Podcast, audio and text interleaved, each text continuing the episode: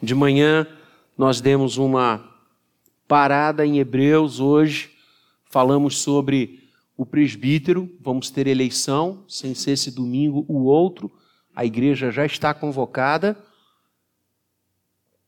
para escolher, eleger mais um presbítero para integrar o conselho, então a gente achou por bem falarmos um pouco acerca do ministério da pessoa, dos requisitos para o exercício do presbiterato, e a gente volta agora a Hebreus 11. Nós estamos caminhando na galeria dos heróis e das heroínas da fé. E nós temos feito algumas mensagens sobre Davi, naquela maravilhosa menção que o autor de Hebreus faz acerca de personagens da palavra que mudaram histórias, que impactaram gerações e que nos falam com os seus atos, comportamentos e testemunhos vivamente ao coração hoje. São homens, e ele vai é, é, falar sobre eles a partir do verso 33, e é algo assim que a gente lê de joelhos, né? Estes homens, por meios dos quais, por meio da fé, subjugaram reinos, praticaram justiça, obtiveram promessas, fecharam a boca de leões, extinguiram a violência do fogo, escaparam ao fio da espada, da fraqueza tiraram força, fizeram-se poderosos em guerra, puseram em fuga exércitos de estrangeiros, mulheres receberam pela ressurreição seus mortos, alguns foram torturados, não aceitando seu resgate para obterem superior ressurreição. Outros, por sua vez, passaram pela prova de escárnios, açoites, sim, até de algemas, prisões, foram apedrejados, provados, cerrados pelo meio, mortos a fio de espada, andaram peregrinos, vestidos de peles de ovelhas, de cabras, necessitados, afligidos, maltratados, homens dos quais o mundo não era digno. Errantes pelos desertos, pelos montes, pelas covas, pelos antros da terra, ora, todos estes que obtiveram bom testemunho por sua fé, não obtiveram, contudo, a concretização da promessa, por haver Deus provido coisa superior a nosso respeito, para que eles, sem nós, não fossem aperfeiçoados. Que, que texto esse! Meu Pai, que bênção! E nesse verso 32, o autor faz uma, uma junção, né? De grandes heróis da fé, Gideão, Baraque, Sansão, Jefté, Davi, Samuel e profetas, os profetas do Senhor. Quanta gente boa aqui, quanta gente inserida nesse único versículo. E a gente tem destacado Davi e falado sobre algumas coisas da vida de Davi nos últimos domingos. Né? O primeiro, nós é, focamos aquele momento inicial da carreira de Davi, junto ao Senhor, junto ao povo de Israel, quando ele enfrenta Golias. E nós falamos acerca da confiança no poder de Deus. Era aquilo ali, essa frase, esse sentimento que levou o jovem Davi, ele ainda era muito novo, a enfrentar um homem muitas vezes mais forte, superior a si, um guerreiro escudado. E Davi diz: Eu vou a você na força do Senhor, na força do meu Deus. E o Senhor concede ali a vitória, porque Davi confiou no poder do nosso Deus. E Davi sobe ao trono, Davi realiza um reinado de muita projeção, e a palavra vai mostrar também que ele, homem como nós, tropeçou, caiu, e nós falamos no domingo passado sobre a, o envolvimento errôneo dele com Batseba, e o tema da nossa mensagem foi: o pecado bate a porta. E Davi se deixa enveredar pela tentação, cai em tentação, tem um momento absolutamente destrutivo da sua vida, mas se arrepende, se volta para o Senhor e o Senhor lhe perdoa, e ele com o coração em frangalhos, é quando ele escreve, eu dizia, o Salmo 51, um dos textos mais lindos sobre arrependimento que eu conheço. Davi não teve remorso do que fez, Judas teve remorso do que fez. Os evangelhos dizem: Davi se arrependeu e ele concordou com Deus que havia errado, pediu perdão ao Senhor, pede perdão em público quando ele se cobre com sacos e com cinzas, que era um símbolo de arrependimento público diante da nação de Israel. E o Senhor lhe restitui a alegria e o Senhor lhe dá herdeiro na sequência de Salomão. Eu quero é, voltar um pouquinho hoje num outro evento na vida de Davi, numa outra marca deste homem, e nós vamos encerrar esta série davídica no domingo que vem, se o Senhor permitir, com o reverendo Gabriel. Eu quero hoje aqui, e aí o reverendo Maurício vai ficar com Samuel, né? santa inveja, poder falar de Samuel também. Aliás, que personagem bíblico, não é? A gente não quer falar e não quer expor e não quer meditar, porque, como Paulo lindamente diz, tudo que foi escrito foi para o nosso ensino. E vocês leram aqui em Hebreus, quando o autor faz essa junção do passado com a atualidade, de tal maneira que os heróis e as heroínas do Senhor no passado se conectam a nós Aliás, é essa grande nuvem de testemunhas, como a gente vai ver na sequência de Hebreus, porque o povo de Deus é um só. Enquanto aqui, igreja militante, na eternidade, igreja triunfante, mais uma só igreja, recebendo os que já estão na glória e os que aqui estão, os miríades de miríades de remidos e salvos pelo Senhor. Mas eu quero nesta noite trazer mais um evento da vida de Davi, e eu confesso que quatro ou cinco mensagens sobre Davi é muito pouco, porque o que temos para falar desse herói da fé, mas eu quero partilhar com vocês hoje sobre o valor da verdadeira amizade. O valor da verdadeira amizade. Eu queria que você abrisse a sua Bíblia pensando sobre Davi no segundo livro do profeta, do juiz, do homem de Deus, Samuel, que é o próximo da lista de Hebreus 11, que nós vamos refletir sobre a vida desse homem que divide as águas no Antigo Testamento e quanta coisa a gente pode falar e refletir sobre a vida de Samuel. Samuel nos conta essa passagem na sua segunda narrativa, no seu segundo livro, no capítulo 23. No capítulo 23.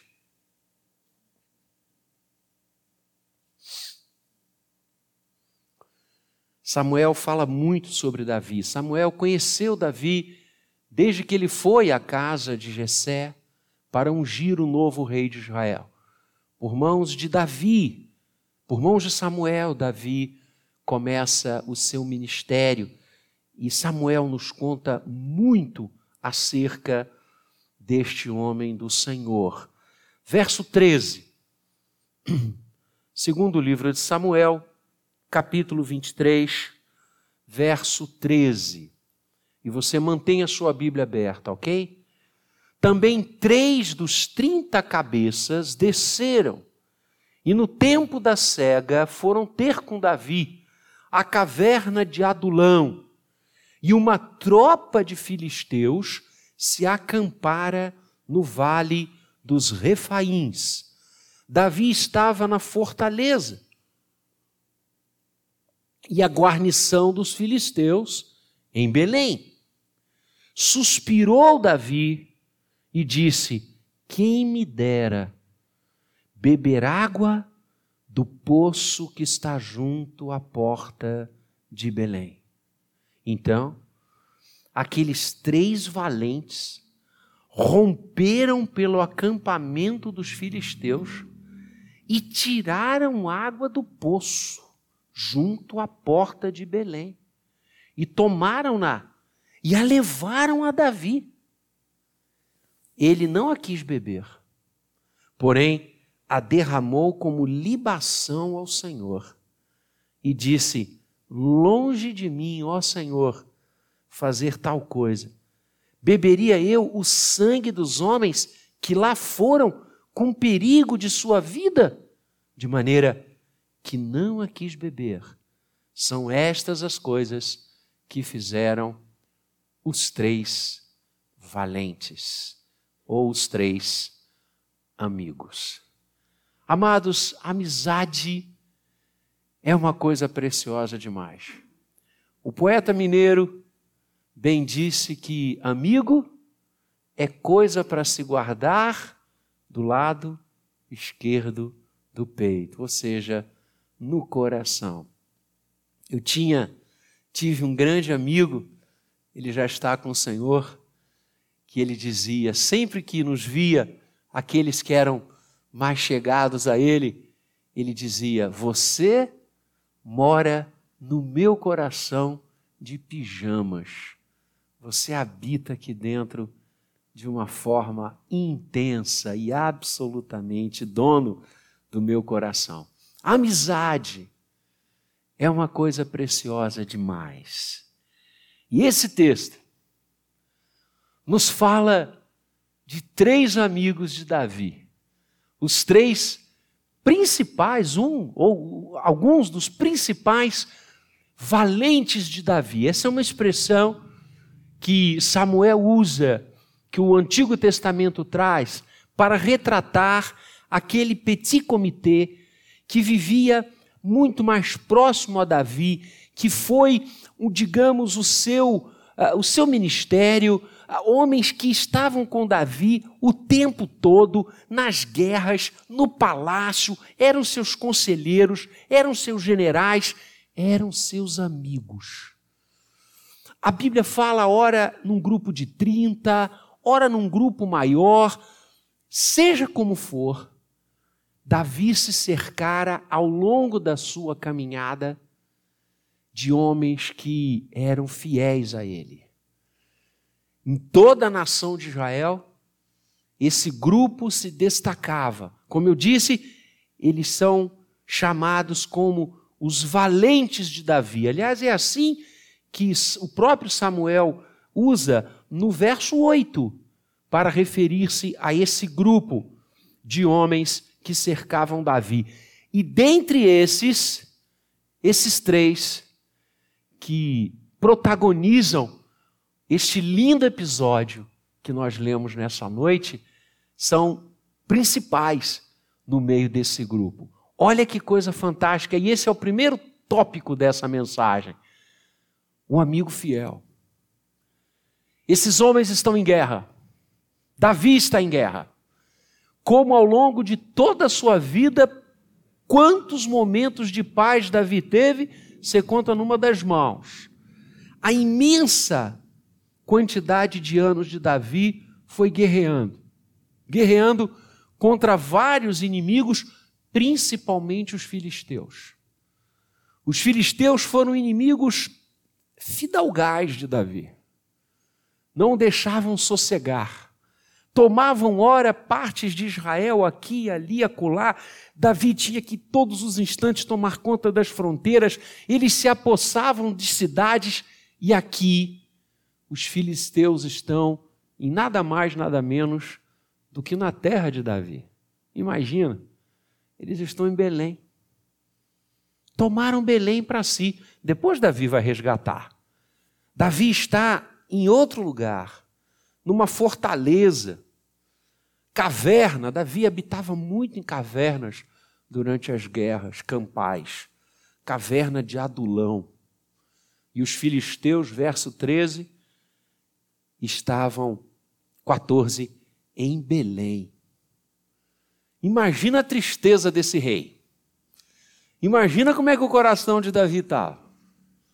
Puxa vida, os inimigos do meu povo se apossaram da minha cidade, do local em que eu nasci, do local em que eu cresci, do local onde eu saía da casa de meu pai para pastorear as suas ovelhas, lugar que eu escrevi vários dos salmos que Israel hoje canta. Ah, se eu pudesse tomar um pouco da água do poço que há na entrada de Belém. Davi suspirou, o texto diz isso, suspirou Davi. Verso 15. Com aquele, sabe aquele aquele suspiro que vem lá de dentro do coração. Puxa vida, como eu gostaria de tomar de novo água lá do poço de Belém. Mas quando Davi fala isso e mostra a sua tristeza, três dos seus valentes, dos seus guerreiros, e você sabe que é possível traduzir também por seus amigos, ouviram o lamento do coração de Davi. E olha o que, que esses homens fizeram, gente. Esses homens saem do acampamento de Israel, percorrem o campo onde os filisteus estão prontos para guerrear, se embrenham até Belém, trazem um pouco da água do poço e novamente cruzam o campo de batalha apenas para dar uma alegria ao coração de Davi. Apenas porque o amigo estava entristecido e abatido. Eles expõem a sua vida, eram guerreiros, eram generais. Se eles fossem abatidos no campo, e era muito fácil, três apenas, eram presas fáceis aos filisteus. Vejam como esses amigos se expõem para alegrar o coração do amigo Davi. E eles voltam. E Davi fica tão sensibilizado por esse gesto. Davi fica tão honrado com esse gesto que ao invés de tomar a água do poço de Belém, ele a lança no chão para honrar ao Senhor. E ele diz: Eu não posso beber dessa água, porque os meus amigos se arriscaram para trazê-la até mim. Eu estou oferecendo ao Senhor. Amigo, é coisa para se guardar do lado esquerdo do peito. Você queria ter amigos assim? Como esses três? Você tem amigo capaz de oferecer e expor a sua vida para alegrar você? Para dar a você um alento no meio de uma batalha? É invejável. É invejável. Agora, eu quero que você tire um pouquinho o foco do protagonismo desses três generais de Davi e coloque o foco em Davi. Porque o amigo fiel que eu enxergo aqui é Davi.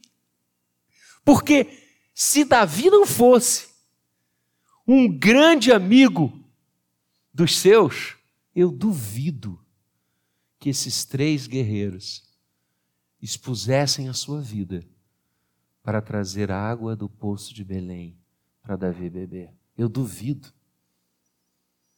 Vou completar 60 anos agora em janeiro, se Deus quiser. Já vivi um pouquinho.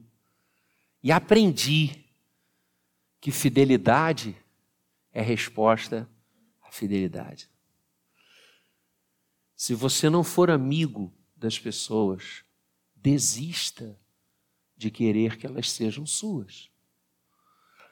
Amizade não se cobra. Amizade não se exige. Amizade se conquista. Davi é um homem que conquista, que suscita o sentimento de amor àqueles que o seguem. Você vê isso claramente com Jonatas, filho de Saul, que seria o herdeiro natural do trono. Quando Jonatas percebe que Deus havia tirado o manto da linhagem do reino de Israel, de seu pai, de seu sangue, de sua família, e o colocar em Davi, Jonatas se torna um dos maiores apoiadores de Davi em detrimento à perseguição do seu próprio pai. Porque Saul não persegue só Davi, passa a perseguir também Jonatas. E a amizade dos dois é tão linda. A fidelidade de Davi, olha aí, o amigo que suscita amigos. A fidelidade de Davi é tão grande a Jonatas, que depois que Jonatas morre em batalha, Davi vai honrar a amizade nos filhos de Jonatas, nos netos de Jonatas. Se fosse outro, desterraria. Se fosse outro, mandaria matar, como houve reis no passado que assim fizeram, para que ninguém pudesse reivindicar o trono. Davi honra os filhos de Jonatas e os netos de Jonatas. E quando a mensagem que Jonatas e Saul haviam morrido na batalha, Davi chora copiosamente. Olha aí, olha só, Davi é tão amigo de Saul, esse homem que perseguiu esse jovem de uma forma impressionantemente maligna. E Davi teve a chance de matar Jonatas algumas vezes.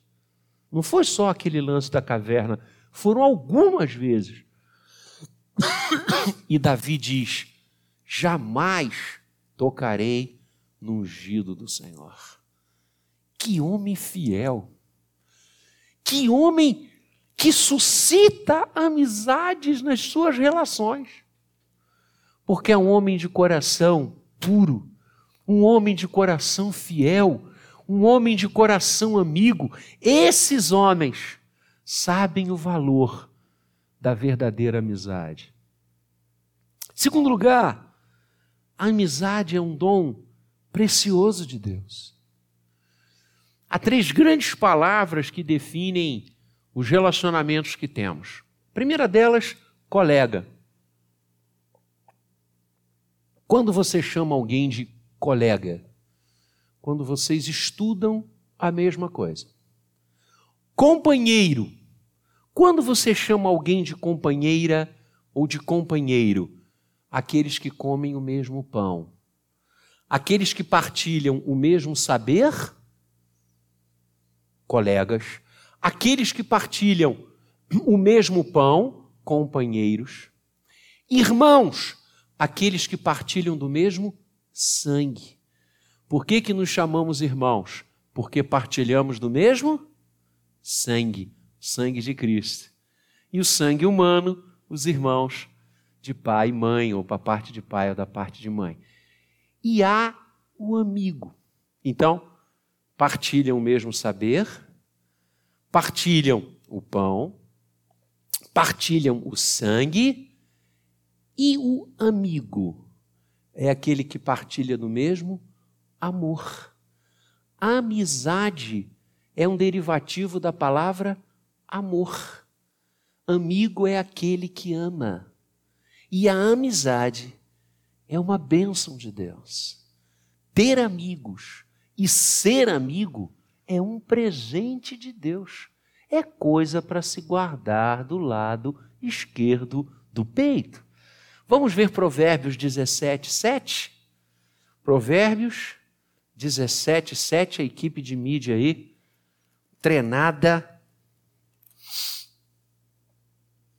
Olha que lindo. Provérbios 17, 17, perdão. 17, 17. Em todo tempo ama o amigo.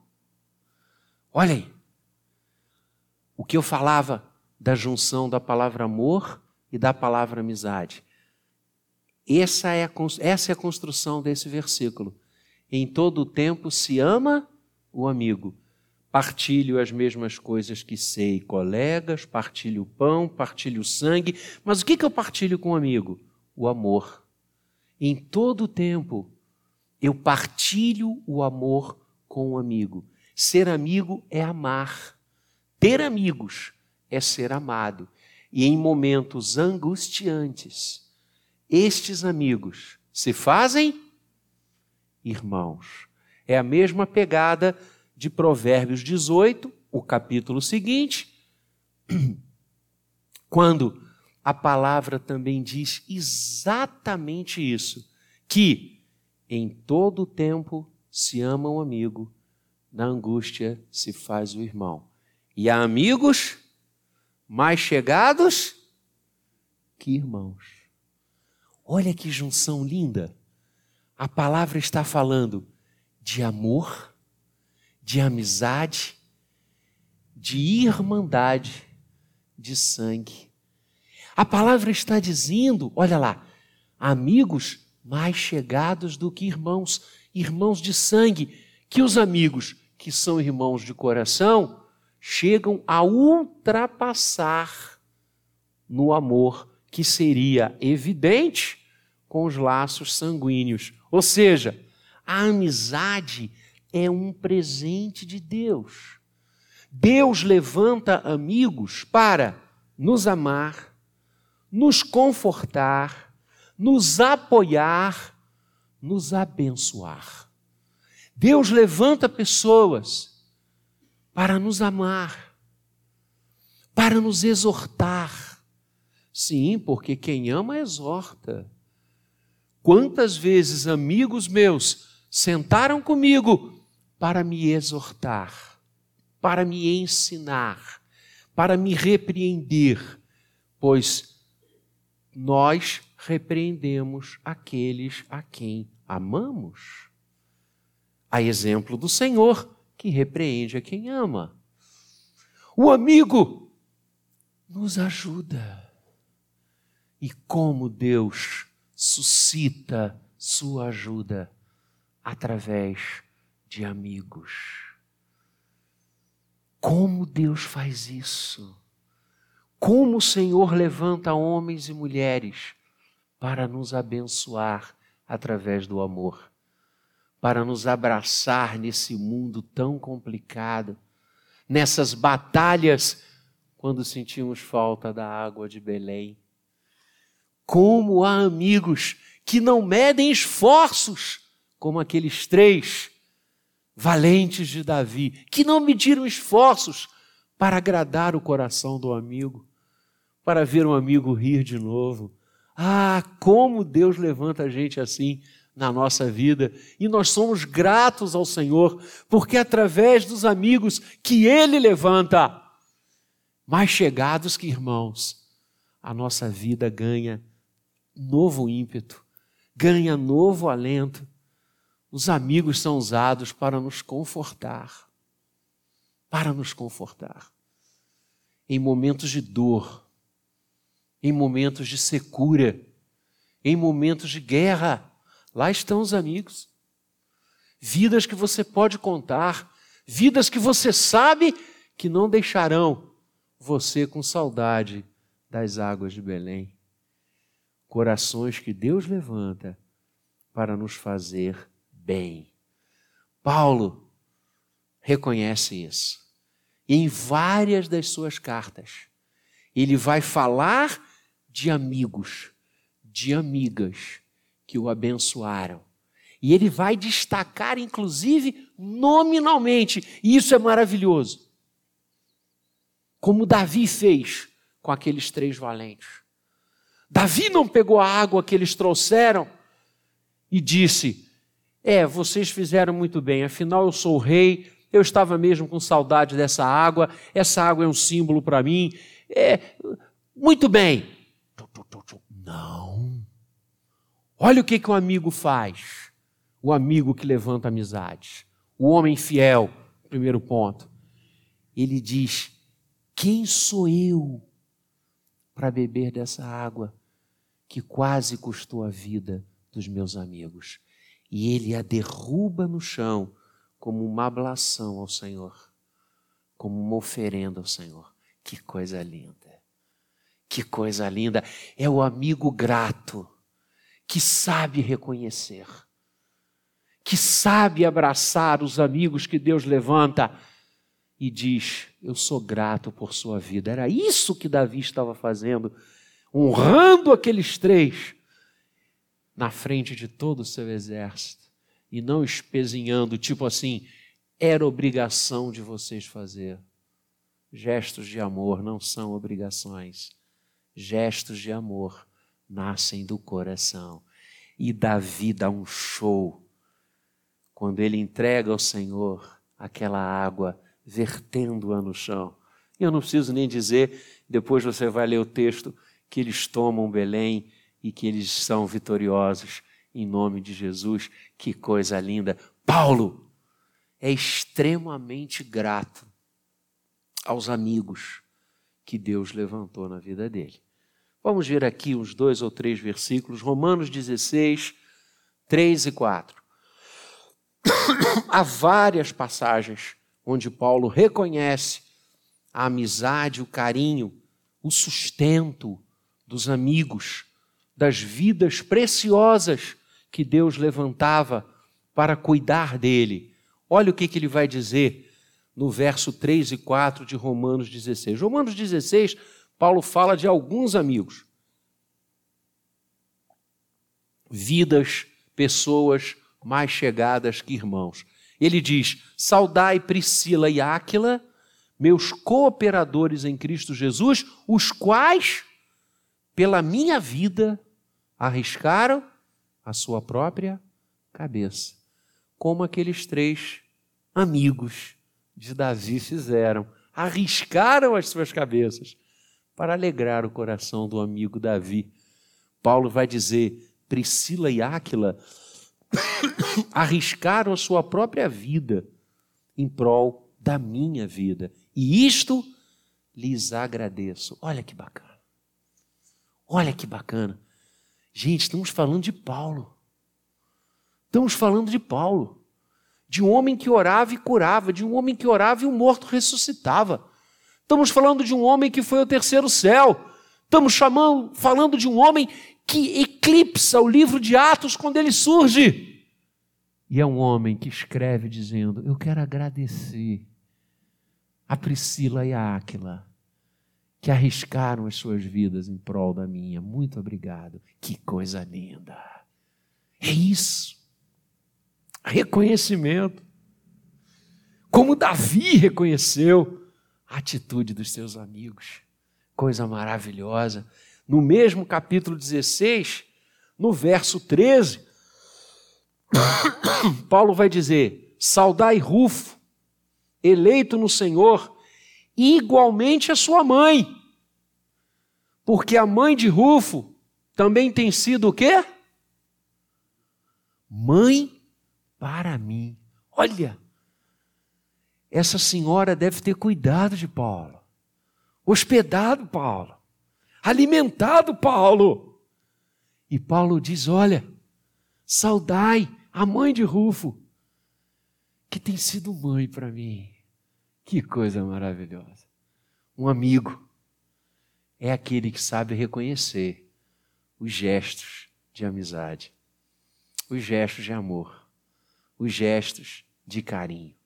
Escrevendo a sua primeira carta aos Tessalonicenses, no capítulo 4, Paulo também vai falar algo que vale a pena a gente ler. 1 Tessalonicenses 4, verso 11. Paulo vai dizer, no to... verso 9: No tocante ao amor fraternal, não há necessidade de que eu vos escreva. Amados, amor fraternal, leia amizade. No tocante à amizade, não há necessidade de que eu vos escreva, porquanto vós mesmos estáis instruídos por Deus, que deveis amar-vos uns aos outros. Amizade é que tem o mesmo amor. O que Paulo está dizendo é que na igreja nós devemos ser amigos uns dos outros. Que nós devemos nos amar mutuamente. Que nós devemos abençoar todos, consolar, confortar, ser um elemento que abraça e não lança fora. Ser alguém que agrega.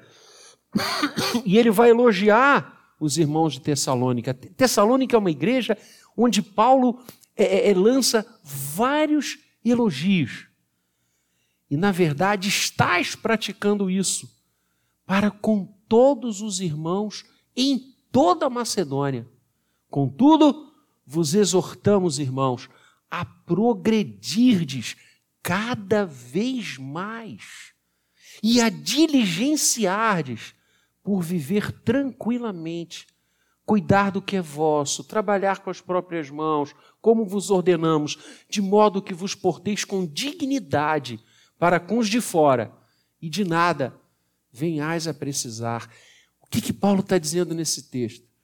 Se vocês continuarem e progredirem em cultivar amizade entre vocês, carinho entre vocês, vocês não vão precisar de nada lá de fora, porque vocês, juntos, vão diligenciar como um só corpo, crescendo na presença do Senhor.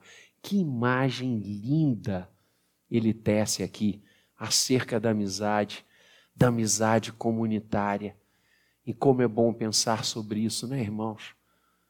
Quando estamos vivendo um tempo de tanta divisão, quando opções políticas dividem famílias, dividem igrejas, dividem comunidades.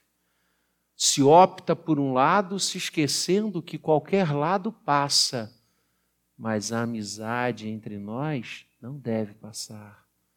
O respeito, o carinho, a diligência, a atenção, como Paulo diz, no tocante ao amor fraternal, não preciso vos escrever no tocante à amizade, porque vocês estão praticando isso. É hora de nós praticarmos isso. Verso 12: inclusive para com os de fora, e mostrar que nós estamos muito além de fases históricas e de momentos circunstanciais e de pessoas circunstanciais. Porque as coisas deste mundo passam, mas aquilo que é eterno não passará. E o amor do Senhor, que Ele nos manda dividir e partilhar, é eterno, jamais passará. Escrevendo a segunda carta a Timóteo, no final da carta, no capítulo 4, Paulo vai falar algo muito parecido com Davi, quando Davi lança aquele clamor de dentro do seu coração, só que Davi estava com saudade da água do poço de Belém. E Paulo fala lá de dentro em relação a algumas pessoas que não foram amigas, que pelo contrário, o maltrataram, o fizeram chorar, causaram muitos males. Olha só, verso 9. Ele fala a Timóteo: procura vir ter comigo depressa. Porque Demas, verso 10, tendo amado o presente século, me abandonou. Deixou a igreja e foi para Tessalônica. Crescente foi para Galácia. Tito para a Dalmácia. E aí ele usa uma frase que eu acho linda, que vem lá de dentro do coração de Paulo. Somente Lucas está comigo. Lucas foi um grande amigo de Paulo. Paulo chama-o de um médico amado. Olha que coisa linda. Um médico amigo. Lucas acompanhou Paulo em todas as horas. E Paulo reconhece isso. Paulo diz: Fulano deixou a igreja, foi embora, me deixou sozinho.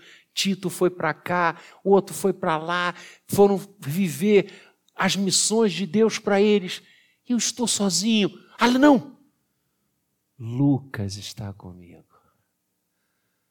Que coisa linda, não é? Reconhecer os gestos de carinho, de amor e de amizade que as pessoas fazem por nós. Como Paulo é grato a Lucas. Ele poderia ficar aqui falando das pessoas que foram embora, que o deixaram, que ele estava sofrendo. Mas ele diz: Lucas está comigo. Que coisa linda. Reconheça os gestos de amor, de carinho, de serviço que as pessoas fazem a você. Reconheçam como é digno reconhecer o carinho dos outros na nossa vida. Reconheça a amizade da sua esposa por você. Reconheça os gestos de amor. Reconheça quantas vezes ela atravessa os campos minados dos filisteus para buscar a água de Belém para você. Reconheça, meu irmão, isso. Reconheça, minha irmã, os gestos de amizade que o seu marido faz para você. Reconheça os gestos de amor, de entrega. Reconheça quando ele cruza os campos de batalha do inimigo para trazer a água de Belém para você. Filhos, sejam gratos a seus pais. Você não tem ideia, por mais que você imagine você não tem ideia do que os seus pais já passaram para você chegar até aqui. Seja grato. Seja grato. Eu perdi minha mãe muito cedo, todos sabem aqui. Né? Cedo na nossa contagem, não na contagem de Deus, pois o Senhor tem a hora certa para tudo. Humanamente falando, eu gostaria muito de ter minha mãe muito mais comigo. Mas uma coisa eu tenho certeza. Eu não pude fazer muita coisa que eu queria. Mas eu tenho certeza. E quando eu chegar na glória, eu vou conversar isso com ela. Minha mãe partiu, sabendo que eu era grato a ela. Ah, isso eu tenho certeza. Porque eu dizia com todas as forças do meu coração. E como eu sou grato a ela. Quantas vezes eu vi, quando eu era moleque, adolescente, dia ainda escuro, minha mãe sair para trabalhar, para que eu pudesse estudar, para que eu pudesse ser uma pessoa que viesse a sustentar minha família. Quantas vezes eu estava jogando bola na rua, dia fechado, noite já, sobre nós e via minha mãe chegando do trabalho para me sustentar, para trazer o pão sobre a nossa mesa. Inúmeras vezes, inúmeras vezes, nós comemos no almoço e no jantar angu com carne moída. Era o que dava. Era o que o orçamento permitia. E assim mesmo, pendurando a carne moída no açougue, quando ela recebia, ela ia lá. Várias vezes fui eu ao açougue, ainda tinha isso, anotava lá no caderninho. Quantas vezes nós almoçamos e jantamos? Angu com carne moída. Outro dia, eu pedi para fazer esse prato lá em casa. E eu chorei mais do que eu comi. Porque eu me lembrei. E eu quero dizer a você o seguinte: Pode parecer pouco, né? Pode parecer quase nada. Mas eram almoços e jantares absolutamente felizes. E eu disse isso a ela várias vezes: Mãe, obrigado pelo delicioso angu, pela deliciosa carne moída que você fez tantas vezes para nós. Seja grato. Seja grato. Pais, Sejamos gratos aos nossos filhos, que tanto nos abençoam, que tanto são resposta de Deus para nós. Seja grato pelo abraço do seu filho, da sua filha, pelo beijo. Seja grato a Deus. Eis aqui o apóstolo Paulo sendo grato. Eis Davi sendo grato por aqueles amigos que arriscaram sua vida para alegrar o seu coração. Agradeça as pessoas. Perceba o agir e o mover de Deus na vida das pessoas para você. Não feche o seu coração. Não deixe que você se afaste dos outros por qualquer outro motivo fútil, vazio, absolutamente histórico. Ame as pessoas e seja amado por elas, como Davi, como Paulo e como tantos heróis e heroínas de Deus. Mas eu não posso fechar essa mensagem sem falar, e esse é o terceiro ponto, no verdadeiro e mais leal amigo. E eu queria que você abrisse em João, capítulo 15, verso 15. E ali nós somos apresentados àquele que é o maior amigo, o mais leal, o mais verdadeiro, o mais concreto que eu e você podemos ter. João 15, verso 15. Olha o que que o Senhor Jesus diz. Vamos ler juntos? Já não vos chamo servos, porque o servo não sabe o que faz o seu senhor, mas tenho-vos chamado amigos, porque tudo quanto ouvi de meu Pai vos tenho dado a conhecer.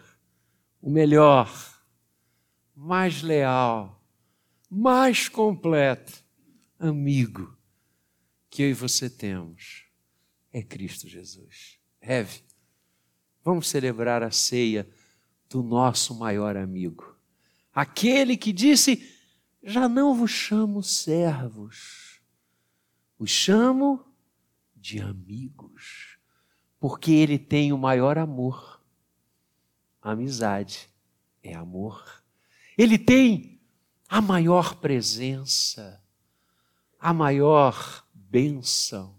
Ele é aquele que veio para nos consolar para nos abençoar, para fazer de nós seus amigos, para fazer de nós vida. E se Davi reconheceu nos seus amigos que foram buscar a água em Belém, o Senhor é aquele que se faz amigo nosso na manjedoura de Belém, sendo Ele a água da vida não a água de um poço, mas a água da vida. Como ele disse em João 4, a mulher samaritana, no poço de Sicar. Davi teve saudade do poço de Belém, ele estava em Samaria, em Sicar, no poço de Sicar, e encontrou uma samaritana e pediu a ela água. E ela disse: Como sendo tu judeu, pede a mim que sou samaritana, dá-me de beber. E Jesus disse: Ah, se você soubesse quem é aquele que te pede água, tu me pedirias, e eu te daria não da água do poço de Belém, não da água do poço de Sicar, mas como maior e verdadeiro amigo, eu te daria a água da vida, e jamais aquele que dela bebe tem sede. Esse é o maior e mais perfeito amigo. Conte com ele. Conte com ele. Aqueles três guerreiros, os três valentes, os três amigos de Davi, enfrentaram o campo da morte. Jesus, o verdadeiro e mais leal amigo, morreu por mim e por você. Entregou-se na cruz. E é isso que vamos celebrar agora. Esta mesa fala da sua amizade, do seu amor, da sua entrega por nós. Sejamos gratos ao maior amigo que nós temos. Sejamos gratos ao mais leal amigo que nós temos. Sejamos gratos ao leão da tribo de Judá, a raiz de Jessé, a herança humana de Davi, que tinha amigos, e nós agora temos o amigo, aquele que ressuscitou por nós e nos convida a comer de sua carne, a beber do seu sangue. O maior e mais leal amigo, Jesus Cristo. Venha para Ele e seja feliz.